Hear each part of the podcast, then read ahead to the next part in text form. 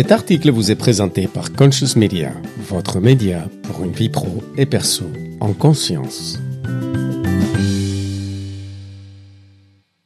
Le rêve entre trésor managérial et joyau marketing.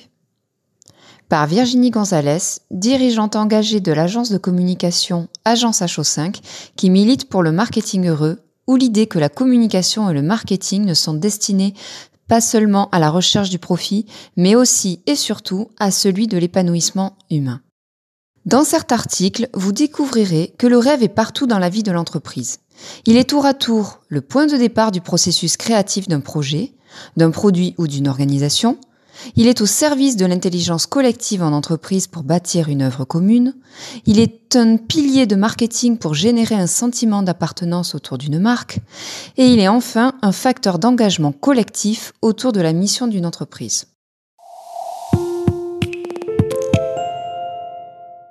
On dit du rêve qu'il est l'élément fondateur de tout projet. A-t-il à ce titre une place prépondérante dans la vie de l'entreprise? On dit du rêve qu'il est l'élément initiateur d'une œuvre collective. Peut-il alors devenir un moyen d'engagement durable d'individus auprès d'une marque comme des salariés au sein d'une entreprise? Découvrons ensemble comment le rêve dans le monde professionnel est à la fois source de créativité et d'engagement.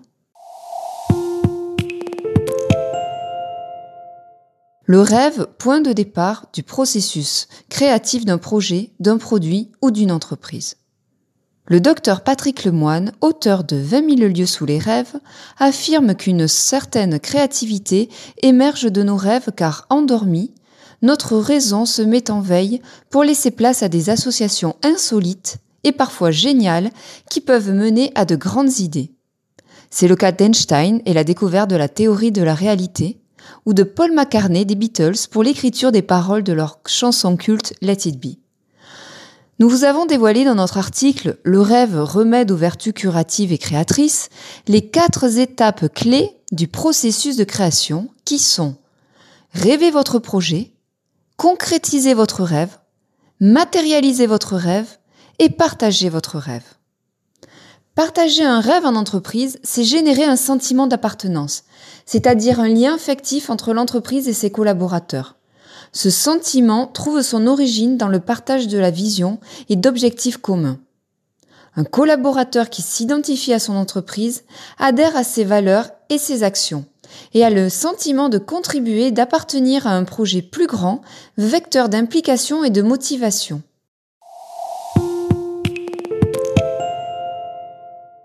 Le rêve au service de l'intelligence collective en entreprise. Dans un contexte de sortie de crise Covid et d'un climat tendu de crise sociale, économique, écologique et politique, la tâche est ardue pour les entreprises de redonner du sens et de la valeur. Les bouleversements individuels, collectifs et organisationnels sont si nombreux que les entreprises sont forcées de se réinventer. Tous les exercices autour du sens, des valeurs partagées et des missions collectives dans l'organisation s'en retrouvent chamboulés. Il faut à présent relancer le processus de création collective basé sur des projets résilients et inspirants, permettant de projeter l'organisation dans un nouveau monde. C'est là que l'intelligence collective entre en jeu.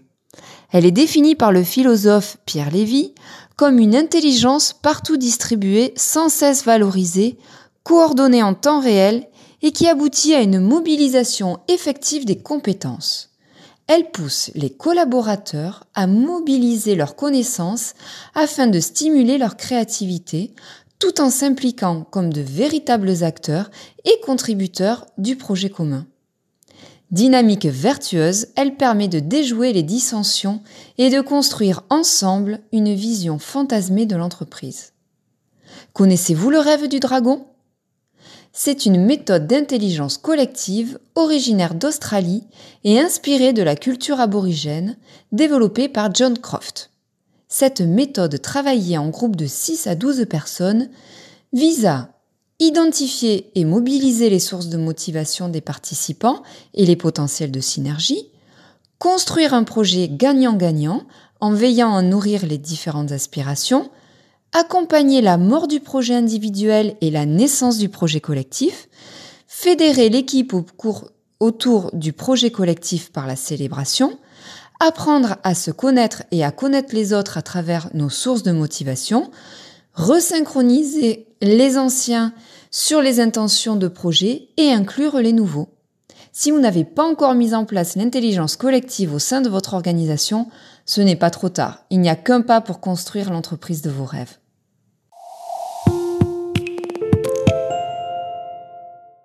Le rêve, référence onirique au service du marketing. Abordons maintenant ensemble un autre enjeu du rêve dans le monde de l'entreprise. Un univers qui me touche directement en tant que dirigeant d'une agence de communication. Une évolution des mœurs qui m'a poussé à remettre en question le modèle du marketing dont la seule ambition était de servir une volonté de profit de chiffre d'affaires. Une réussite commerciale n'est rien sans l'aventure humaine qui s'y rattache. C'est ce que j'appelle le marketing heureux. Et oui, car j'ai aussi un rêve fou, partager avec mes équipes, celui d'œuvrer pour une communication qui remet l'humain au centre de l'équation. Une ambition rêvée de mettre le marketing et la communication au service de la désirabilité et de la profitabilité des entreprises, oui, mais surtout au service de l'entreprise dans laquelle l'humain s'épanouit. Laissez-moi vous conter l'évolution du marketing. C'est sur les grands principes du rêve individuel et collectif que les grands stratèges du marketing ont fondé leur campagne, en se basant sur les figures symboliques les plus courantes pour orienter leur message publicitaire. L'expression vendre du rêve en marketing a pour définition le fait de faire rêver dans un but de commercialiser un produit. Steve Jobs fondera les meilleures années de réussite d'Apple sur ce principe. Sell dreams, not products vendait des rêves et non des produits. Pendant les décennies passées à la tête de la marque à la pomme, la technicité ou l'usage d'un produit ne seront jamais les points d'orgue de leur communication, privilégiant la promesse d'un bénéfice bien plus grand que celui de transformer sa vie pour le meilleur. Ce concept marketing est basé sur le partage d'émotions. Avant de vendre du rationnel, il s'agit de proposer de l'émotion via le storytelling, les love brands ou des bénéfices exaltés. D'aucuns pensaient que si le produit faisait rêver, il déclencherait des émotions, que cela suffirait pour faire vendre. On a tous en tête les publicités de lingerie des années 90 avec des corps parfaits, celles des régimes alimentaires miraculeux ou bien encore des activités sportives pour un corps sculpté sans effort ni contrainte. Même le titre de l'ouvrage best-seller littéraire Miracle Morning ne nous invite-t-il pas au rêve absolu de toute puissance, promettant de réussir sa vie par des matins miraculeux? Derrière ces rêves individuels, les marques vont plus loin en travaillant sur des concepts d'idéal commun. C'est le cas par exemple de l'industrie de la glisse, qui, pendant de longues années, a basé son incroyable réussite sur l'invitation à partager l'idéal d'une communauté pourtant toute petite à l'échelle du monde, la communauté des surfeurs. En s'offrant des produits de ces marques emblématiques, le consommateur lambda s'achète un bout de rêve, un bout de leur idéal de vie, de leur quête de liberté absolue. Grâce à eux, les surfeurs, ils pouvaient se rêver partie prenante d'un monde à la beauté sublimée, avec des magnifiques paysages, des corps d'athlètes, des femmes bronzées et sportives, la vie au bord de l'eau, des voyages dans des contrées exotiques, et j'en passe. Avec des enseignes comme Quicksilver, Rip Curl ou Billabong, le sentiment d'appartenance autour de la marque était entretenu par la communication et la mise en avant d'ambassadeurs acteurs de leur vie idéale. Avec ces love brands, ni le prix ni le produit n'entraient comme critère dans l'acte d'achat. Seul comptait la sensation de ralliement à une communauté qui faisait rêver.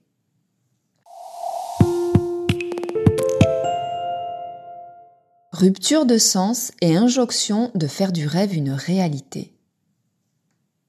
Passé ces années prospères pour les cadors du marketing, vint la période de vache maigre, celle du point de rupture. Fini les faux semblants, les concepts marketing rocambolesques, les idéaux inaccessibles car trop éloignés de la réalité quotidienne. Le marketing est mort, vive le marketing. Vint alors l'avènement de la mise à mort des concepts prenant le consommateur pour un benet. On parle alors durant la période de la décennie qui vient de s'écouler, de greenwashing, de pinkwashing, de brownwashing, de rainbowwashing et j'en passe. La société de consommation touche le fond et se trouve en crise. En crise de croissance, en crise de conscience.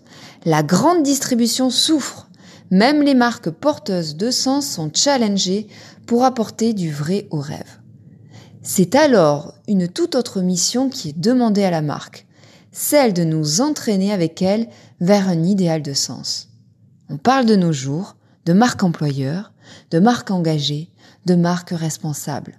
Des nouvelles formes de concept marketing qui sont au service du même but, celle d'un idéal de sens.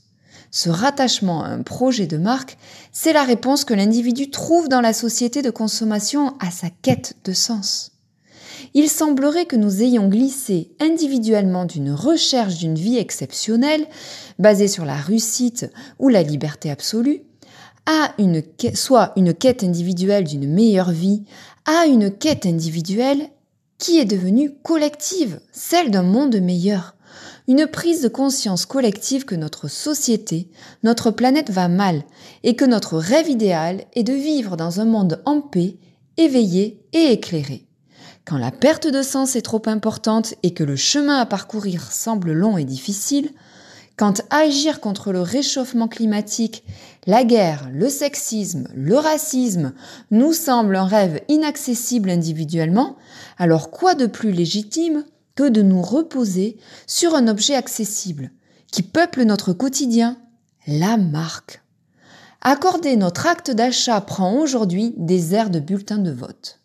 Les marques deviennent les dépositaires de nos exigences sociétales remplaçant le rôle de nos pouvoirs politiques en qui nous n'avons perdu confiance. Accorder notre crédit, notre amour et notre porte-monnaie à une marque est aujourd'hui conditionné à l'engagement porté par celle-ci. La marque détentrice des clés de notre rêve nous permet de nous sentir engagés collectivement et de devenir acteurs du changement. Alors, si nous nous référons à nouveau à Carl Jung, la marque porteuse de rêve serait-elle devenue un traitement thérapeutique dont le but serait de combler nos manques et d'atteindre notre rêve commun d'un monde meilleur? Notre rapport au marketing, à la consommation, apparaît ainsi révélateur de nos mœurs et de nos états d'âme individuels et collectifs. Si consommer a pour mission de combler un manque, et qu'aujourd'hui nous souhaitons consommer plus responsable, si le rêve a pour mission de résoudre les problèmes de notre société, cela signifie-t-il que notre manque s'est accentué ou que nous nous sommes réveillés à un niveau de conscience plus élevé? Je vous laisse méditer cette interrogation en citant une dernière fois Jung. Qui regarde dehors rêve, qui regarde à l'intérieur se réveille. Comme quoi les rêves ont encore de nombreux apprentissages à nous dévoiler. Rendez-vous sur la page de cet article directement sur notre site conscious-du6media.com si vous voulez aller plus loin et découvrir 1. des ressources complémentaires à lire, à écouter ou à télécharger, ou 2. trouver la référence des sources des études scientifiques et des ouvrages ayant influencé sa rédaction.